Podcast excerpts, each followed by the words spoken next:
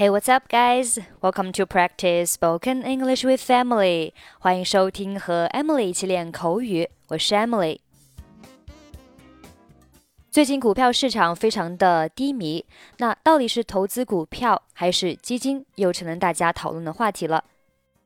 今天的主题呢，也是跟上这个时代的步伐，我们一起来讨论一下投资 investment。首先，我们来学习一些实用句子。我不建议你买股票。I don't suggest you invest in stocks.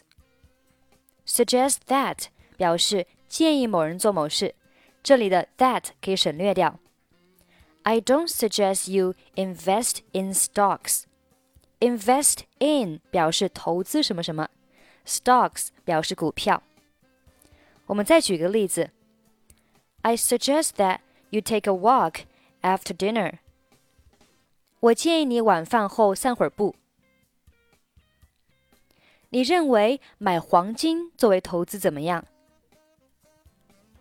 What do you think of buying gold for investment？我不相信这只股票有巨额的回报。I don't believe this stock has a huge return. 我们倾向于投资零风险的项目。We tend to invest in zero risk projects. 我们不敢贸然投资股票。We dare not venture into stocks. 这里的 venture into 表示冒险从事某项活动。比如说，Don't venture into the jungle without a guide. 没有向导，不能冒险到森林里去。OK，我们来听一下今天的对话 conversation。Steve，我听说你投资互联网大赚了一笔，是真的吗？Steve，I heard you made a lot of money by investing in the internet. Is that true? 太夸张了，但是的确获益了不少。你有没有兴趣投资啊？It's an exaggeration, but I did benefit a lot. Are you interested in investing? 我对投资一窍不通，我和妻子的钱都存到了银行里。 因为我们觉得那样最安全。I'm ignorant of investing. My wife and I put our money in the bank because we think it is the safest. 得了吧，银行的利息越来越低，大多数人都倾向于投资。Come on, bank interest rate are getting lower and lower, and most people tend to invest. 你有什么建议吗？现在很多投资项目都有风险。Do you have any suggestions? Many investments are risky now. 的确是这样，但是风险越高，回报就越多。 Indeed, but the higher the risk is, the more rewards you get.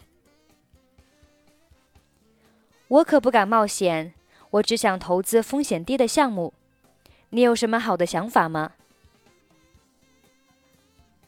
I don't dare to take risks. I just want to invest in low risk projects. Do you have any good ideas? 你可以购买黄金、古董或者是艺术品，这些项目的风险特别低，但是回报的周期特别长。You can buy gold, antiques, or artworks.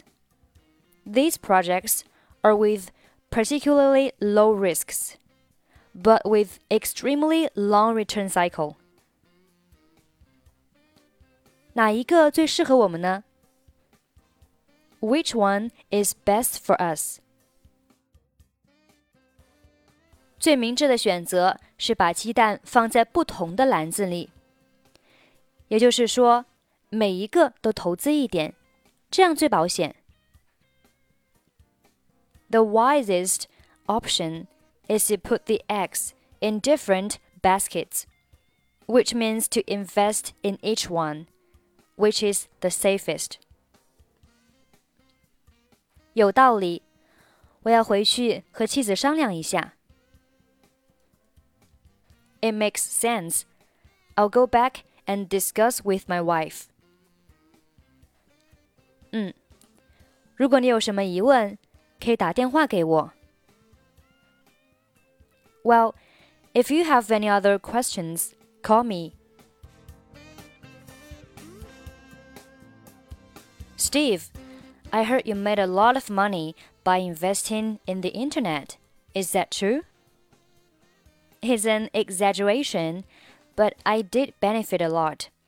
Are you interested in investing? I'm ignorant of investing. My wife and I put our money in the bank because we think it is the safest. Come on, bank interest rates are getting lower and lower, and most people tend to invest. Do you have any suggestions? Many investments are risky now. Indeed, but the higher the risk is, the more rewards you get. I don't dare to take risks.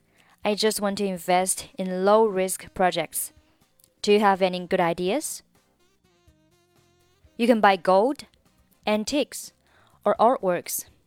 These projects are with particularly low risks, but with extremely long return cycle. Which one is best for us? The wisest option is to put the eggs in different baskets, which means to invest in each one, which is the safest. It makes sense. I'll go back and discuss with my wife. Well, if you have any other questions, call me. Okay, that's pretty much for today. 关注微信公众号“英语主播 Emily”， 在公众号里回复“节目”两个字，即可加入本期节目的跟读版本以及语音打分。I'm Emily. I'll see you next time. Bye bye.